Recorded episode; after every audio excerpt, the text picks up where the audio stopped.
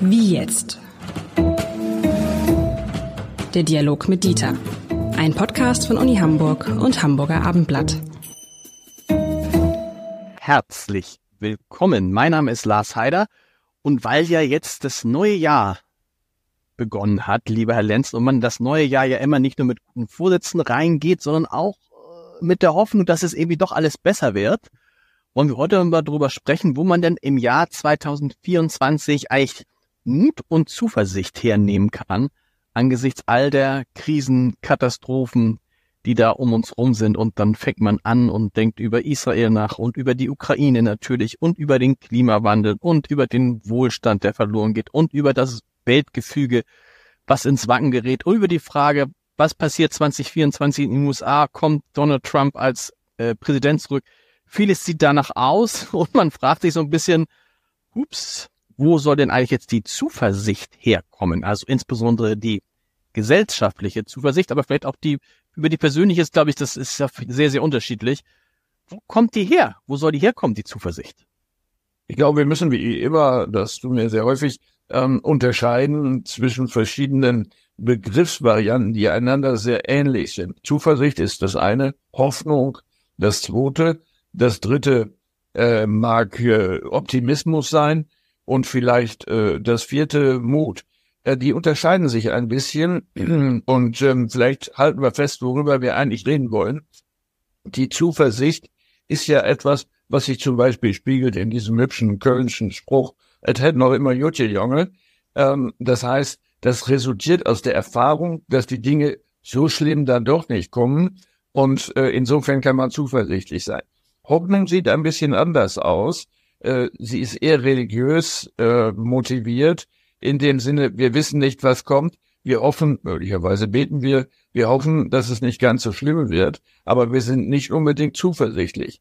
Was den Optimismus angeht, ähm, so ist das ähm, sicher äh, etwas, was eine Grundeinstellung von Personen sein kann, ähm, dass sie einfach es schaffen, resistent zu sein gegenüber Ängsten und äh, schlechten Prognosen und der Mut, der appelliert ja an die einzelne Person, nämlich sich der Lage zu stellen ähm, und sich möglicherweise selbst zu verändern, weil die Lage es erfordert. Das heißt, dann ist aber dieses Begriffspaar, was wir für heute ausgesucht haben, nämlich Zuversicht und Mut, das passt ganz gut zusammen, ne? Es ist nicht, weil das die individuelle Seite ist und die, ja, die Seite der Weltläufte. Also bei der Zuversicht, da stimme ich ja mit Ihnen überein. Da muss ich immer manchmal grinsen über Robert Habeck. Ich weiß nicht, ob Ihnen das auch schon aufgefallen ist, Robert Habeck. Wenn irgendetwas Neues ansteht, hat Robert Habeck ja die Eigenschaft, auch darüber zu sprechen, was im schlimmsten Fall oder wie es heute heißt, im Worst Case passieren könnte. Und da sagt, es kann alles ganz, ganz, ganz, ganz katastrophal werden. Und vielleicht zerbricht die deutsche Wirtschaft daran oder unser System oder was auch immer. Das erwähnt er dann ja mal. Und ich glaube, er tut es ja nur, um dann in, in dem Wissen, dass es wahrscheinlich nicht so weit kommen wird. Und wenn es dann nicht so weit kommt, kann er sagen, seht ihr Leute, es ist natürlich nur deswegen nicht so weit gekommen, weil ihr eine kluge Regierung habt, die das verhindert hat. Kommt es doch so weit, kann er übrigens auch sagen, äh, ich habe es euch ja gleich gesagt und so. Ähm, das ist etwas, was mir in diesem, äh, in diesem ähm, Zusammenhang einfällt. Stichwort, es kommt dann doch nicht so schlimm, wie es angekündigt wurde. Also hm, das ist ein schönes Beispiel äh, für möglicherweise auch eine, wie soll man sagen, psychische Grundeinstellung bei Herrn Abeck. Ich kann das nicht beurteilen, weil ich ihn nicht kenne. Ähm, aber es gibt die Figuration äh, des defensiven Pessimismus, so nennt man das in der Psychologie. Das heißt, es gibt Menschen, viele Menschen durchaus, die sagen, ich gehe mal von dem Schlimmsten aus, dann kann ich mich dagegen auch verteidigen. Ich antizipiere, was alles passieren kann und auf diese Weise verhindere ich das Schlimmste. Es ist möglich, dass er dieses im Kopf hat, äh, wenn das seiner Persönlichkeit entspricht. Aber ist das eine gute Strategie, wenn man von dem Schlimm, also von dem Schlimmsten kann man ja gar nicht ausgehen. Das würde ja außen- und sicherheitspolitisch bedeuten, ich gehe mal von einem Atomschlag aus und deshalb fange ich an, mich zu bevorraten, ich baue mir einen Atombunker und so weiter. Also das ist ja keine Strategie, die sich jetzt für jeden eignet. Das ist richtig, äh, aber die Strategien äh, können ja zum einen solche sein, dass man sich vorbereitet, zum Beispiel Vorräte anlegt, zum anderen aber auch, dass man sich psychisch vorbereitet. Das heißt, dass man nicht erschrocken ist, wenn etwas Schlimmes passiert, sondern sagt, hm, darauf habe ich mich eingestellt. Ich äh, versinke nicht im Katastrophismus, sondern ich muss jetzt überlegen, was ich in der Situation tue. Sind also zwei Seiten. Einmal sich innerlich einstellen und zum anderen äußerlich durch Handlungen den schlimmsten Fall antizipieren. Da sind Sie, wie ich erinnere, aus der Pandemiezeit ein Meister. Sie haben sich in der Pandemiezeit auch in unseren Gesprächen immer auf das Schlimmste eingestellt und gesagt, das und das kann alles passieren, wirkten dabei aber nicht besonders beunruhigt, interessanterweise. Wie geht das? Ja, ich glaube, das hat was mit hm, dem, äh, mit den Kontrollüberzeugungen zu tun. Das ist auch ein psychologischer Terminus. Äh, kann die Person, die eine bestimmte Verantwortung hat, und das hatte ich zu der Zeit ja für die Universität davon ausgehen, wenn sie die Dinge versucht in den Griff zu nehmen, dass sie sie auch ein Stück weit kontrollieren kann, zum Beispiel verhindern kann, äh, dass Menschen sterben äh, wegen der Nachlässigkeit der Hochschulleitung oder wegen anderer Fehlentscheidungen. Äh, und äh, das ist ja dann äh, natürlich auch wichtig. Ähm, und das erinnert mich so ein bisschen äh, an etwas, was sich vielleicht dann auch fast als Schlusswort nachher eignet, nämlich zu sagen, expecting the worst. Es gibt dieses wunderschöne ähm, englischsprachige Sprichwort, hoping the best, expecting the worst, taking what comes. Also äh, man sollte vom Schlimmsten ausgehen, aber durchaus das Beste hoffen, ähm, damit man auch überhaupt überleben kann. Und äh, aber doch die Gelassenheit, und damit bin ich bei Ihrer Frage, die Gelassenheit aufbringen zu sagen, ja, es ist jetzt so gekommen und das muss ich dann auch annehmen. Aber man weiß doch eigentlich, dass es wahrscheinlich niemals so schlimm kommen wird, wie man denkt. Warum muss man dann trotzdem das, das Schlimmste erwarten? Weil das ist ja, das ist ja genauso der Ausnahmezustand, wie dass es alles, das immer nur das Allerbeste eintritt. Es kommt irgendwas dazwischen. Und warum muss man sich dann sozusagen äh, auf das, auf, auf, auf, auf, das, auf den schlimmeren Teil fokussieren? Man könnte auch sagen, ach, ich weiß ja, es wird alles nicht so wild, also bleibe ich auch mal ganz ruhig, was ja so die, die Olaf Scholz Methode. Ja, ich hätte jetzt fast gesagt, das ist die Lars Heider Methode. Stimmt. Die muss ja nicht darauf hinauslaufen, gar nichts zu tun, äh, sondern einfach optimistisch zu sein, denn das ist, glaube ich, ihre Grundhaltung, zu sagen, das wird schon irgendwie hinkommen, aber ich mache mich nicht verrückt, sondern wir warten mal ab, äh, was da auf uns zukommt. Das kann man so machen, aber es ist wirklich eine Typenfrage und auch eine Erfahrungsfrage. Äh, bin ich damit durchgekommen bisher oder war es doch so, dass es klüger war, sich vorzubereiten? Was ist denn, Sie haben ja eine deutlich größere Lebenserfahrung als ich und Sie haben auch Dinge erlebt, die wir uns heute, also die etwas Jüngeren, gar nicht vorstellen können. Was ist daraus Ihre, Ihre Schlussfolgerung? Tatsächlich dieses immer auf das Schlimmste präpariert zu sein? Also für mich als Person gilt das auf jeden Fall. Ähm, das hat ein bisschen was damit zu tun, dass ich erleben musste, äh, dass mir sehr nahe Verwandte, einschließlich meiner Mutter, äh, so schwer krank waren, dass ich in eine Familie, in eine Pflegefamilie äh, musste, äh, so dass äh, ich von da an, da war ich äh, noch unter zehn Jahren alt, von da an immer das Gefühl entwickelt habe, ähm, du musst davon ausgehen, dass sie dich abholen und dich irgendwo hinbringen ähm, und nicht einfach davon ausgehen, dass es auch wohl alles gut gehen wird, sondern äh, dass man damit rechnet, so etwas kann passieren. Das waren Klickfolgen, äh, die die Ursache waren. Deswegen ist das bei älteren Menschen vielleicht eher zu finden. Und ich bin im Augenblick auch gerade dabei, das ein bisschen literarisch aufzuarbeiten. Aber trotzdem können Sie jetzt ja auch, äh, wie alt sind Sie jetzt? 76? So ist es. 76, nach 76 Jahren feststellen, hm, ja, es ist eigentlich nicht so schlimm gekommen, wie Sie es gedacht hatten, oder? Selbst die Pandemie nicht. Also der, der Verlust sozusagen einer ganz nahen Person wie meiner Mutter, das ist schon schlimm. So, äh, vor allen Dingen für ein Kind, was äh, die Dimensionen nicht einschätzen kann, die Folgen nicht. Das heißt, Kinder, äh, die mit traumatischen Erlebnissen konfrontiert sind, wissen ja dann nicht, was passiert. Logischerweise haben sie Angst. Wenn sie sehr klein sind, dann geht das noch, weil sie das auch schneller wieder vergessen, um den Preis, dass es irgendwann wieder hochkommt. Ähm, aber bei Kindern, sagen wir mal, zwischen acht und dann natürlich dem Erwachsenenalter, aber sagen wir meinetwegen der Pubertät, wächst natürlich die Fähigkeit einzusehen, was passiert, ähm, und dann auch die Fähigkeit zu antizipieren, äh, dass es schlimm sein könnte. Und die Erfahrung der Ohnmacht. Als Achtjähriger können sie nichts dagegen machen. Sie können ihrer Mutter oder wie auch immer nicht helfen, äh, sondern einfach sind sie ausgeliefert. Wir haben jetzt schon ein bisschen, ein bisschen, also relativ viel finde ich über Zuversicht gesprochen, ähm, die man, die, die man sich auch dadurch konstruieren kann, dass man sich klar macht, was passieren kann, sich dann klar macht, es ist schon immer irgendwie gut gegangen und dann das Beste hofft und das Schlechteste erwartet.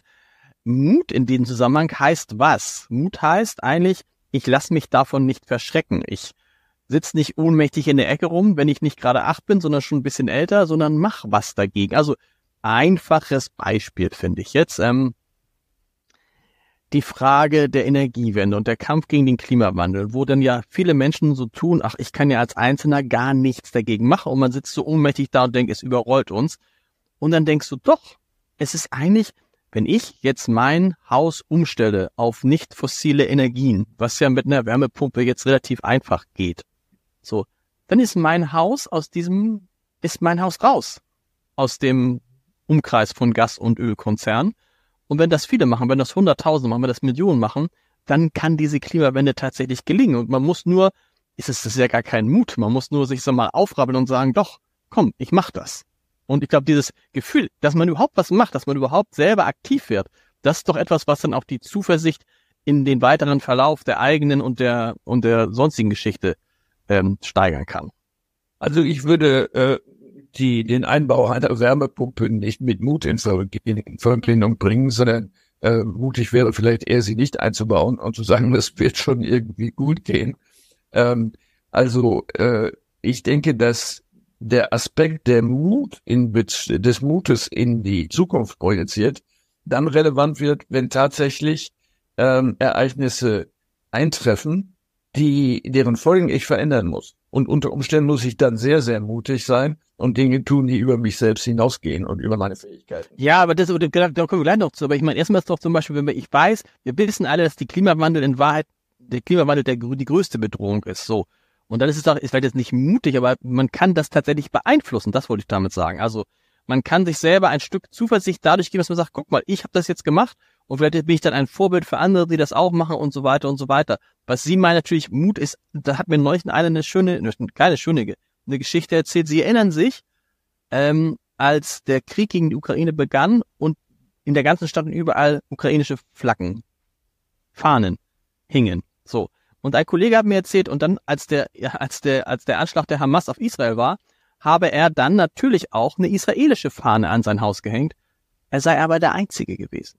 Und dann hat er lange drüber nachgedacht, warum das denn so sei, und ist zu der Erkenntnis gekommen, dass es irgendwie, dass man ukrainische Fahnen relativ ohne Folgen für sich selbst an sein Haus hängen kann, weil es keine marodierenden Russen gibt, die durch die Städte ziehen und gucken, was aber eine israelische Fahne also die Solidarität durch eine israelische Fahne am eigenen Haus auszudrücken, durchaus etwas Mut erfordert, weil es da offensichtlich Menschen gibt, die was dagegen haben und dieser Wut, dieser Hass der Menschen sich auch gegen sich selbst wenden könnte. Das ist so ein Thema, worauf Sie mit Ihrem, mit Ihrem Mutvergleich anspielen. Ja, ich glaube, das ist richtig. Das ist ein Teil davon. Äh, der zweite Teil heißt aber auch, und deswegen wird man dann ja möglicherweise mutig, dass man mit dem, was man dann tut, zum Beispiel eine solche Flagge auszuhängen, ähm, dass man damit überzeugt ist, daran was zu ändern an der Situation, einen Beitrag zu leisten. Mhm. Also nur einfach mutig ins Blaue hinein bringt wenig, äh, aber ich muss überzeugt sein, dass ich etwas erreichen kann damit. Das nennt man Selbstwirksamkeitserwartung. Das heißt, ich habe äh, die Kraft in mir, dass ich weiß, ich kann etwas bewirken. Und wenn es nur das Aushängen einer Fahne ist, auch um den Preis von Bedrängnis äh, durch, äh, ja, Sie hatten das eben als Beispiel genannt, durch Nachbarn vielleicht oder andere Menschen, die sagen, die reißen wir jetzt mal runter, diese Fahnen. Vollkommen richtig. Ist die, diese Selbst, wie ist das Selbstwirksamkeitserwartung? Erwartung. Ist die in Deutschland aus Ihrer Sicht nicht stark genug ausgeprägt?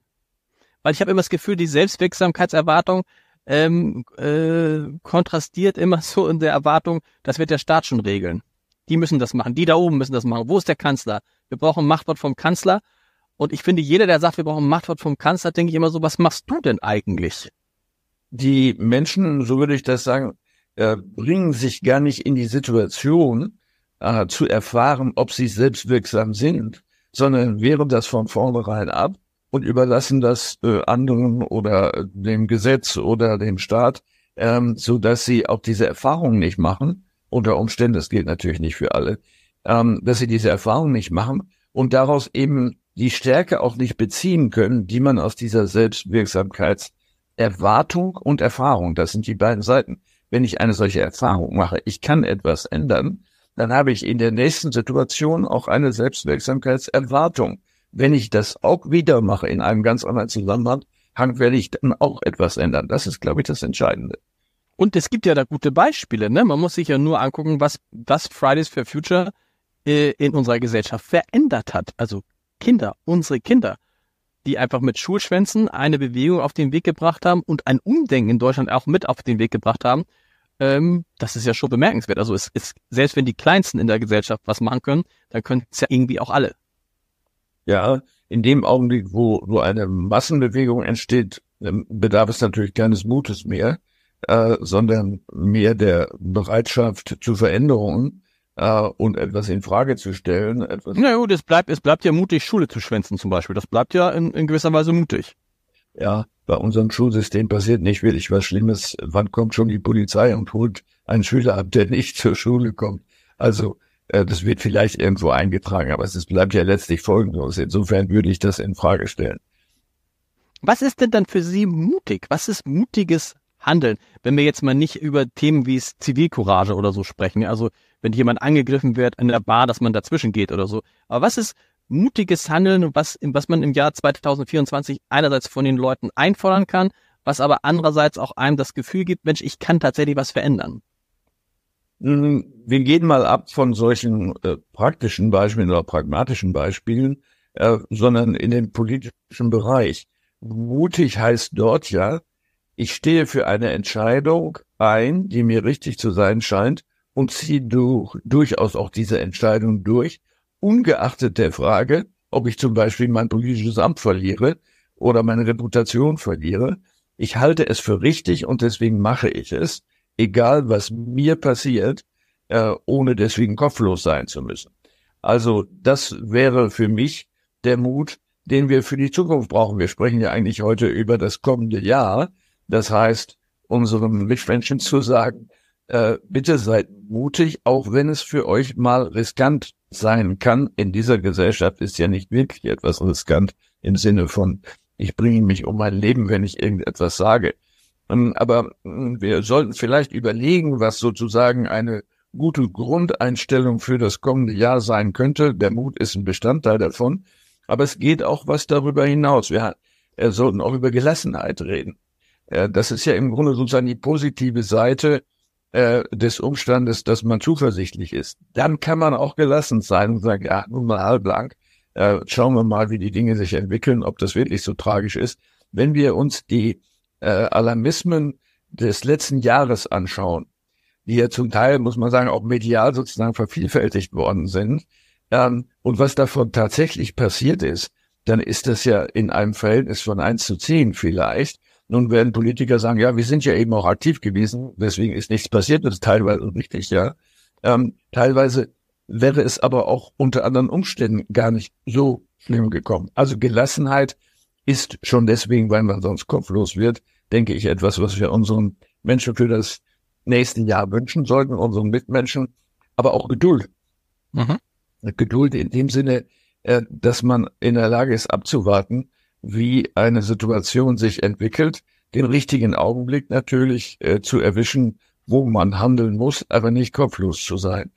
Was drittes, was mir wichtig schien, ist ähm, sowas wie Konsistenz in der Deutung. Das heißt, dass ich einen Sachverhalt nicht heute so wahrnehme, als er ist ganz schrecklich und morgen nicht mehr oder umgekehrt, sondern dass man es schafft, eine Konsistenz einer reifen Persönlichkeit zu entwickeln, ähm, die sich nicht so leicht irritieren lässt und ihre Wertungen nicht ständig äh, verändert. Gleichzeitig, um die Rückseite zu sagen, brauchen wir aber auch Veränderungsbereitschaft.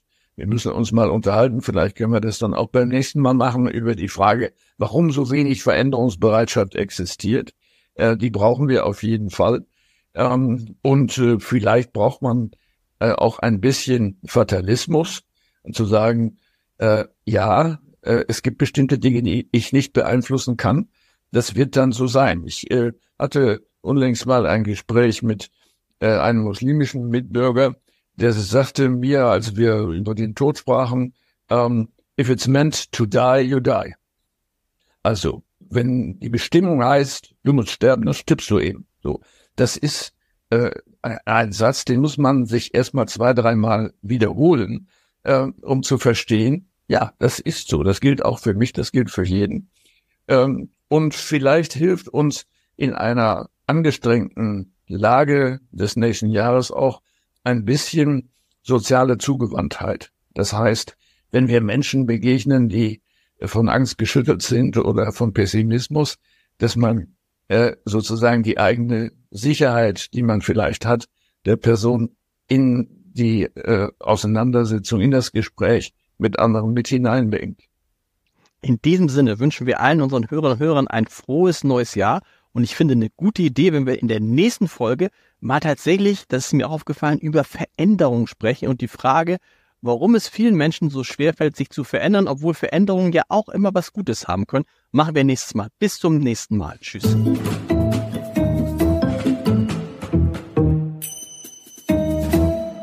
Weitere Podcasts vom Hamburger Abendblatt finden Sie auf abendblatt.de slash podcast.